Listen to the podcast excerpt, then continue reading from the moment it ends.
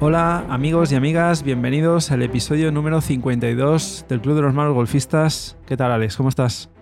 Muy buena Sergio, pues muy bien, cada vez con más calorcito y los días más largos, así que con más ganas que nunca de, seguir jugando al golf cuando, cuando se puede, ¿no? Porque bueno, el tiempo a veces nos permite más, nos permite menos, las obligaciones, temas familiares, pero bueno, sacando tiempo de donde podemos para poder seguir jugando al golf. Eso es. Hacemos el episodio 52, o sea que hacemos un año completo. En verano recordad que hicimos dos semanas de vacaciones, pero digamos que cerramos el círculo, ¿no? Como la primera temporada completa, un año entero haciendo programas de golf. ¿Quién nos lo iba a decir? Y bueno, hay muchos temas que todavía tenemos ahí preparados. Estamos preparando programas muy, muy interesantes, así que con muchas ganas de seguir. Hoy tenemos un programa que yo creo que nos puede venir a todos bien, porque es el típico programa en el que vamos a sentarnos a pensar un poco con calma y lo que vamos a hacer es intentar de alguna forma conseguir esas herramientas para mejorar un poquito nuestra tarjeta. Y lo que queremos hoy es hablar de errores comunes que nos habrán pasado, si no todos, casi todos, seguramente a, todos los que estamos aquí implicados en el Club de los Malos Golfistas, y que son fáciles de solventar, son errores muy tontos que no requieren cambios de swing, no requieren grandes inversiones ni en tiempo ni en clases, sino que simplemente pues sentarte, pensar y cuando estás en el campo tener la cabeza fría y aplicar estas pequeñas tonterías que seguramente al final nos van a servir para mejorar nuestras tarjetas, ¿no? Así es, son aspectos que, como bien decías, ¿no? Poca inversión, gran resultado o gran mejora en el resultado, ¿no? Claro, eso es. Venga, vamos a empezar. Por ejemplo, y vamos a empezar por el tee de salida, porque a veces cometemos errores tan tontos ya en el tee de salida antes de pegar el primer golpe, ¿no? Recordemos, en el tee de salida tenemos la posibilidad de colocar la bola donde queramos dentro del rectángulo formado por la línea que marcan las dos estacas y dos palos hacia atrás.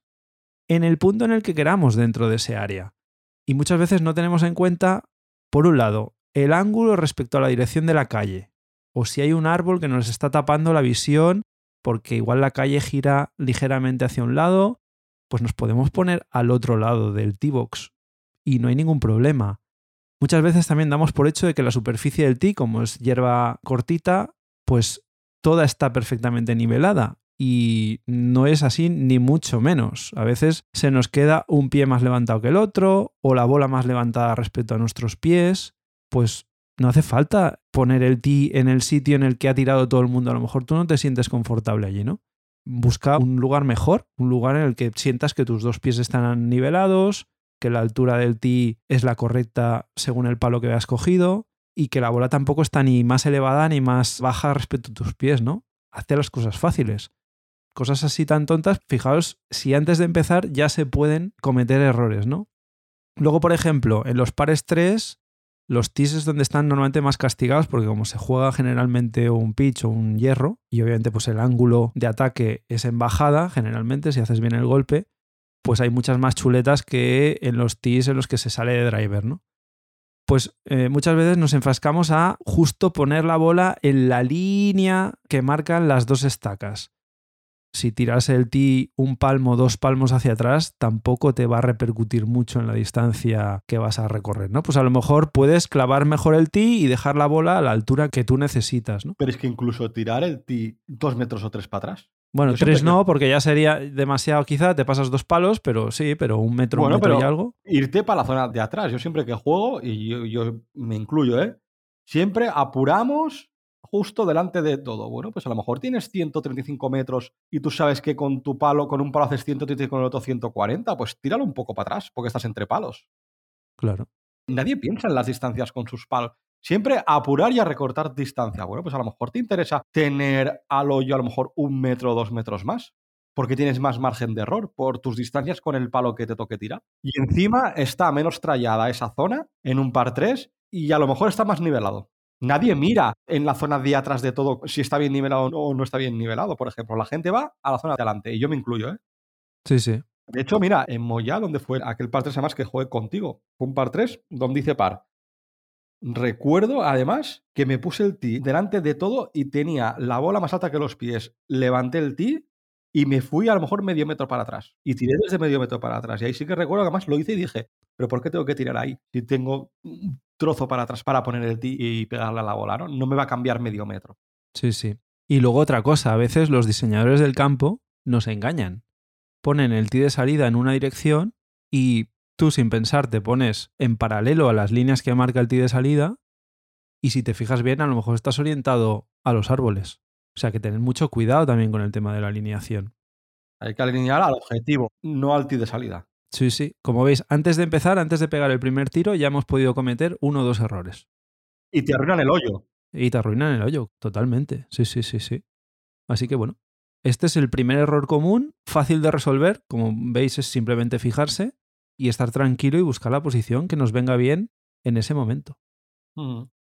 Y bueno, hablando de alineación, también otro de los errores comunes es pegar golpes sin un objetivo. Es decir, yo ponerme a la bola, no ser consciente de la alineación donde estoy apuntando, ya sea en el tee de salida que esté apuntando a Cuenca o esté en calle y no esté apuntando a un objetivo concreto, sino pensar en hacer metros, porque a lo mejor estoy en un par 5 y quiero hacer muchos metros. Bueno, eh, una ronda de 18 es muy larga y hay veces pues que bueno, que tenemos cansancio, la parte mental se nota o nos desconectamos en algunos hoyos y podemos ejecutar este tipo de golpes sin ningún objetivo claro, sin pensar en prerutinas, sin nada. Entonces, claro, esto nos va a provocar muchos errores. Ya no solo en la dirección a donde va a ir el golpe, sino a lo mejor incluso en el propio golpe, ¿no?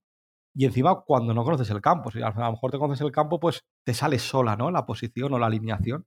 Pero bueno, hay veces que juegas en campos que no conoces. Sí, al final es aplicar la rutina, que hemos hablado muchas veces, ¿no? Aplicarla a rajatabla todos los golpes que se pegan en el campo. No dar por hecho que a lo mejor es un segundo golpe en un par 5, que en teoría es un golpe que es simplemente a colocar y avanzar unos metros para colocar la bola más o menos donde la necesitas. Ese más o menos, si no te alineas correctamente, puede ser un desastre. Entonces es muy importante pensar siempre en alinearte, aquí cada uno con la técnica que tenga. Yo, por ejemplo, con el palo miro al objetivo y busco una referencia a dos, tres palmos delante de la bola para, eh, en el momento en el que me pongo en el stance, coloco el palo, el objetivo y ya me olvido, ya estoy colocado. Ya esa parte del swing ya la tengo hecha y entonces... Ya te comprometes con esa dirección. E, exacto, ya me comprometo y el resto ya es la técnica del swing, pero la alineación ya la tengo hecha, ¿no? Cada uno como sea, no sé cómo te alineas tú, Alex. Mm, yo la uso diferente, yo me pongo a la bola y con los pies miro hacia dónde está apuntando. Mis pies. Mm, me suelo guiar por la punta de los pies y la línea, digamos, que une mis pies, la proyecto hacia mi izquierda, porque soy diestro, y esa línea proyectada tiene que apuntar al objetivo que yo tengo. Bueno, cada uno con su técnica, pero la ejecutas en cada golpe, ¿no? Eso es lo importante, porque si no, al final es lo que decías tú tienes momentos de cansancio, de desconexión, de a lo mejor pues que estás más agobiado y haces golpes sin pensar y a veces pues pasa eso, ¿no? Que te estás metiendo en líos y estás prolongando aún más esa sensación de peor juego que tienes en un momento dado en la ronda, ¿no? Pues no, no hay que dejar que eso ocurra y es algo tan sencillo como coger una rutina de golpe y siempre tener la alineación como uno de los parámetros que tienes que tener en cuenta antes de, de ejecutar el golpe. Que al final la bola va a ir en función de cómo tengas tú la cara del palo, ¿eh? Sí, sí, totalmente. Pero bueno, tú, yo al final me coloco con los pies y luego busco que la cara del palo sea también eh, perpendicular a esa línea. Sí, que vaya acorde con la línea. Claro, para apuntar al objetivo. Luego, evidentemente, pues miras varias veces a ver si la cara y los pies están apuntando donde tú quieres que apunten más o menos. Sí, sí. Luego, otro fallo tonto, eh, no tener en cuenta la situación de la bola. Tú cuando llegas a, a, la bola muchas veces cogemos el palo sin pensar o sin ver cómo está el ley de la bola, si está muy hundida, si se ha quedado bien. Ver también importante el corte del césped, si tienes el césped en contra o a favor, sobre todo si estás en RAF, porque eso va a provocar que la bola salga mucho más viva o mucho más frenada y en función de eso también vas a necesitar más palo o menos. Luego no tener en cuenta si la bola se te ha quedado más arriba de los pies o más baja, con lo cual va a tener tendencia o a abrir o cerrar en cada caso. Con lo cual te tienes que posicionar Claro. Más a la izquierda o a la derecha. La alineación va acorde a eso también. Tienes que tener en cuenta esa tendencia que va a hacer la bola, ¿no? Abrir o cerrar. Y de la misma forma, pues si el golpe es en subida o en bajada, tener en cuenta el dynamic loft del palo porque le vas a añadir o le vas a quitar angulación al palo, con lo cual un palo se puede convertir en otro si el golpe es en subida o en bajada. Imaginaos que el golpe es en subida, pues ya sabes que la bola va a subir más rápido que si estuviera totalmente en horizontal, ¿no? Pues a lo mejor tienes que coger un palo con la cara un poquito más cerrada porque si no, esa bola va a subir demasiado, ¿no? Y luego también asociaba la situación de la bola, lo que comentabas de estoy en subida o estoy en bajada, otro de los errores, la posición del cuerpo. Exacto, y los hombros. Claro, los hombros deberían estar totalmente paralelos a la inclinación que tienes tú en el suelo. Luego, otro de los errores, no tener en cuenta el viento. Buh. Este me pasa a mí muchas veces. Este pasa constantemente. Tú a lo mejor tienes una distancia para pegar un hierro 9 y tú dices, ah, esta distancia la hago yo con el hierro 9 y coges el hierro 9 y te das cuenta que te quedas súper corto, a 20-30 metros. ¿Por qué? ¿Por qué? Si el golpe ha sido bueno. Y luego dices, hostia, el viento. Es que ya no solo eso, sino que en función del viento, a lo mejor, si, por ejemplo, si tú tienes mucho viento en contra, lo ideal es pegar golpes bajos para que la bola no te frene tanto. Es que ni pensamos en el tipo de golpe que tenemos que hacer en función del viento que hay. Evidentemente somos handicaps altos, pero bueno, para handicaps bajos seguro que también les pasa, ¿no? Claro. Una vez que, que, bueno, ese momento de desconexión que te olvidas del viento y te olvidas del tipo de golpe que quieres pegar. Sí que es cierto que en handicaps altos es mucho más habitual que el viento a lo mejor ni lo tengas en cuenta, ya bastante tienes, como coger el palo y pegarle bien a la bola y hacer metros. Y encima a donde quieres, como para tener en cuenta el viento, ¿no? Pero bueno, es un aspecto, el tema del viento, que todos los handicaps, incluso los altos, deberían incorporar en su prerutina a la hora de analizar la estrategia del golpe. Sí, porque muchas veces es una brisita que parece que no hace nada, pero es una brisita a tu altura, luego la bola coge altura y la brisa se convierte en un poquito más que eso. También te puede afectar que sea viento lateral, ¿eh? porque al final el objetivo al que apuntas, pues la bola se te va a cerrar o se te va a abrir en función de dónde vengas, si viene de izquierda a derecha o derecha a izquierda, y eso va a afectar a que la bola no va a caer donde tú estabas apuntando, ¿no? Es importante tenerlo en cuenta el viento, muy, muy importante. Luego, más errores o un error tonto, y sobre todo ahora, como decías tú, Alex, que hace mucho calor, el no hidratarse. Cada ciertos hoyos, pegar un pequeño sorbito de agua antes de salir en el tee, o incluso durante el hoyo, si tienes que esperar porque el compañero le toca jugar, acordarse de hidratarse porque es importante, ¿eh? porque si no luego desfalleces y el cuerpo se resiente. Yo hasta el hoyo 3, más o menos, no me suelo hidratar, pero a partir de ahí intento hidratarme, aunque sea muy poco, ¿eh? Cada hoyo.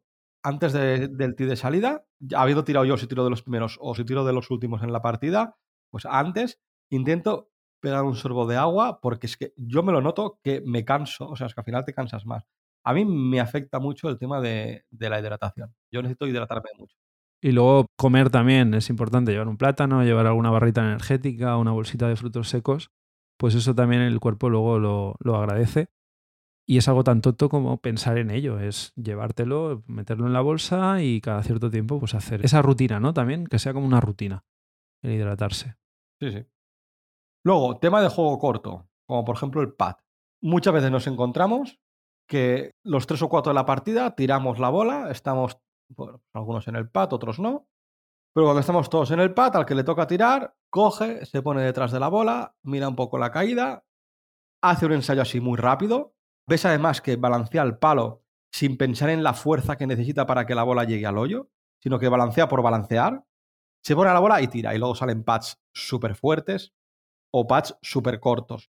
Mucha prisa por patear. Vale que evidentemente no puedes estar un siglo ¿no? para ejecutar tu pad. Pero hombre, en vez de estar mirando al que está pateando, mientras tú te esperas, pues empieza a mirarte las caídas.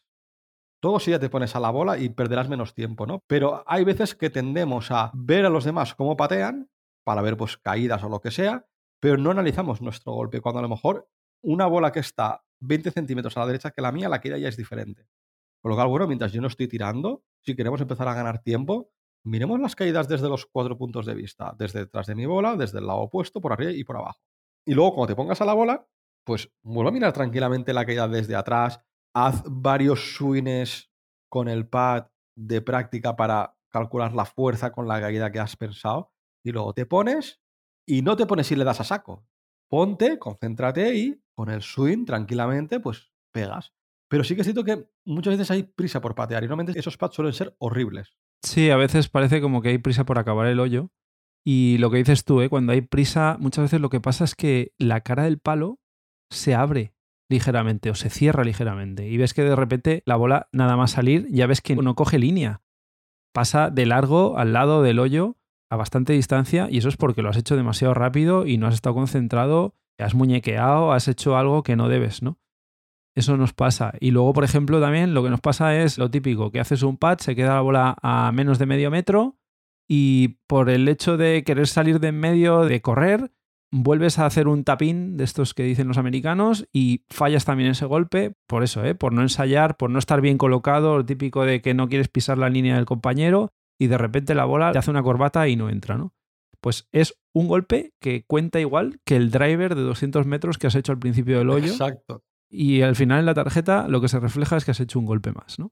Exacto. Así Por que, lo cual, bueno, en el pad, concentrémonos, miremos caída, tranquilidad, intentemos leer las caídas mientras los demás están pateando. Evidentemente, si hay alguien que está detrás tuyo en tu misma dirección, sí que puedes analizar su bola para ver el tema de la caída, pero si son bolas de otros compañeros que van por otra línea totalmente diferente a la tuya, te da igual ese pad la caída que tiene, porque tu caída va a ser diferente. Pues mientras están ellos a la bola, analizando y demás, pues tú como jugador, sin molestarlo, pues ponte a analizar también tus caídas desde tus puntos de vista, ¿no? Yo creo que, bueno, que ayuda a conseguir mejorar el tema del pad.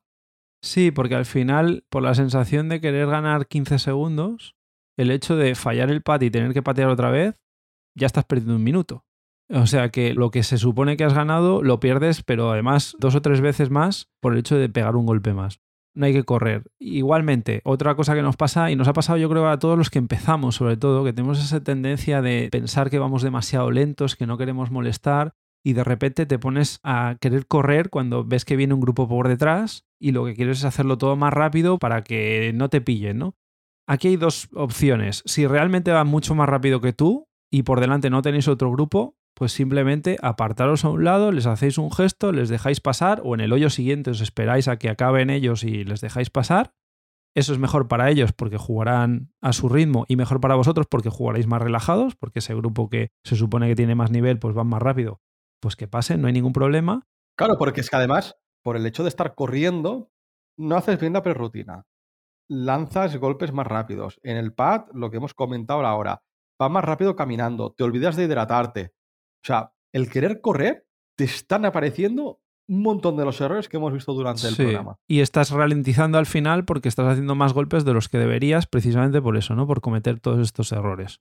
Y la otra opción que se puede dar es que el campo esté colapsado, eh, en el sentido de que por más que quieras correr, hay otro grupo por delante y otro grupo por delante, con lo cual lo único que tienes que hacer en ese caso es olvidarte del grupo de detrás y hacer tu rutina y jugar normal, no ir sin respirar ahogado porque al final también conlleva pues más golpes y por tanto más lentitud, ¿no? Si al final todo el mundo va al mismo ritmo, aunque los de detrás tengan más nivel, van a tener que parar porque por delante tuyo tampoco puedes ir tú más rápido. Exacto, si delante tuyo ves un grupo y encima delante de ese grupo hay otro, tú mientras estés cerca de los que tienes delante, olvídate de lo que tienes detrás. Porque no, es que por mucho que los dejes pasar, se van a encontrar el mismo problema que estás teniendo tú, con lo cual en ese caso no hay que dejarlos pasar. Claro, tú vas a ritmo. Pero te olvidas de la gente de detrás, te olvidas de que te están presionando, porque tú en el fondo estás presionando también a los que tienes por delante. Sí, con lo cual exacto. tú haz tu juego, vas a ritmo de, digamos, del campo. Eso es. Y luego otro error, eh, pero que esto ya tiene más que ver con la sensación de llegar a disfrutar del golf, es muchas veces no escoger el tee de salida correcto, en el sentido de que mm, parece que hay ese estigma de que hay que salir de amarillas, porque si no, pues te van a mirar mal. Y al final lo que consigues con eso es que si no tienes el nivel, estás sufriendo más que disfrutar.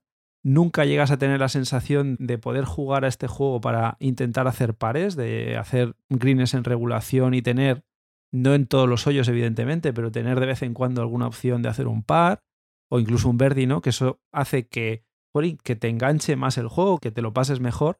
Y eso, pues a veces lo consigues simplemente jugando en un tee más adelantado, en el que al final la distancia del campo se reduce y tú tienes esas opciones de realmente jugar contra el campo en igualdad de condiciones, ¿no?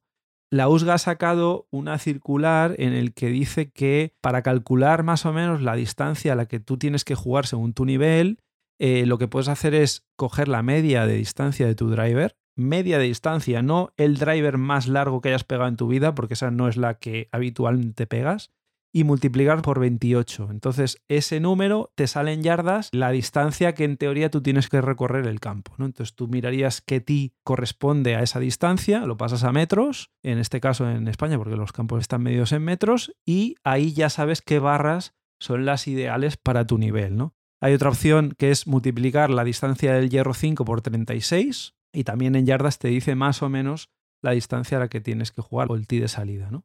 Y luego hay otra forma de calcularlo que yo esta la veo un poquito demasiado severa, que es que en teoría tú tienes que jugar en los tirs de salida eh, en los que de media suelas hacer o puedes llegar a hacer un 20% de greens en regulación. Bueno, cualquiera de las tres opciones eh, os puede servir para pues, hacer ese cálculo y ver si realmente estáis jugando en los tirs que os tocan o no. Y no pasa nada. Si de repente mm, resulta que os sale que deberíais jugar de azules o de rojas, pues oye, probadlo porque seguramente disfrutaréis más. Y ya llegará el momento en el que vayáis ganando distancia y podáis hacer el campo saliendo de amarillas, de blancas o de negras o, el ti de, salida más retrasado que haya, ¿no? Sí, porque la regla está no escrita de que todos los hombres tienen que salir de amarillas y las mujeres de rojas. ¿Por qué? Es algo que no entiendo. ¿Por qué? No, no tiene sentido. Así que nada. Y luego también, esto supongo que habrá muchos eh, jugadores que tienen niveles altos que lo habrán hecho, pero también invito a los que siempre salen de amarillas que de vez en cuando jueguen de rojas y van a descubrir un campo completamente diferente. Seguramente haya bunkers y obstáculos que a lo mejor no les entran en el juego, pero les entrarán en juego otros, o a lo mejor el segundo golpe se lo tienen que plantear con un palo más corto y de repente descubren ese campo que han estado jugando durante tantos años, pues que es completamente nuevo para ellos, ¿no? O a lo mejor un par 4 se pueden plantear llegar de uno, cosa que a mí me encantaría. Eso también puede ser muy divertido. Como veis, son pequeñas tonterías, pero que seguramente mm, cuando te las planteas, cuando tienes la cabeza fría en el campo y las ejecutas correctamente, pues qué sé yo, a lo mejor hacen que te ahorres dos o tres golpes en una tarjeta y, ostras, dos o tres golpes un día que sea bueno, a lo mejor haces tu récord del campo, ¿no? Bueno, son cosas que, como decimos, ¿eh? no hace falta mucho, no hace falta ni inversión en tiempo, ni en entrenamiento, ni en clases, ni nada, sino que simplemente pues, tenerlas en cuenta y, aplicarlas cuando estéis jugando vuestras rondas. ¿no? Si se os ocurre alguna otra que no hayamos comentado, pues dejádnoslo en las redes. Eh, os recordamos que estamos en Twitter y en Instagram, en Malos Golfistas. Tenemos un correo electrónico, malosgolfistas.gmail.com. Os agradecemos a todos los que nos estáis escuchando, los suscriptores nuevos, los que nos siguen en las redes, que cada vez tenemos más seguidores también en las redes. Eh, los que nos dejáis reseñas, si tenéis un momento, eh, una reseña y las cinco estrellitas que siempre nos vienen bien para que el podcast vaya mejor en los rankings y cada vez más gente nos descubra. Os recordamos también que tenemos el challenge de los malos golfistas. Estamos buscando al jugador o jugadora amateur que más baje el handicap esta temporada y poco más, lo dejamos aquí por hoy. Os deseamos una feliz semana de golf y que vayáis a por el Verdi. Adiós.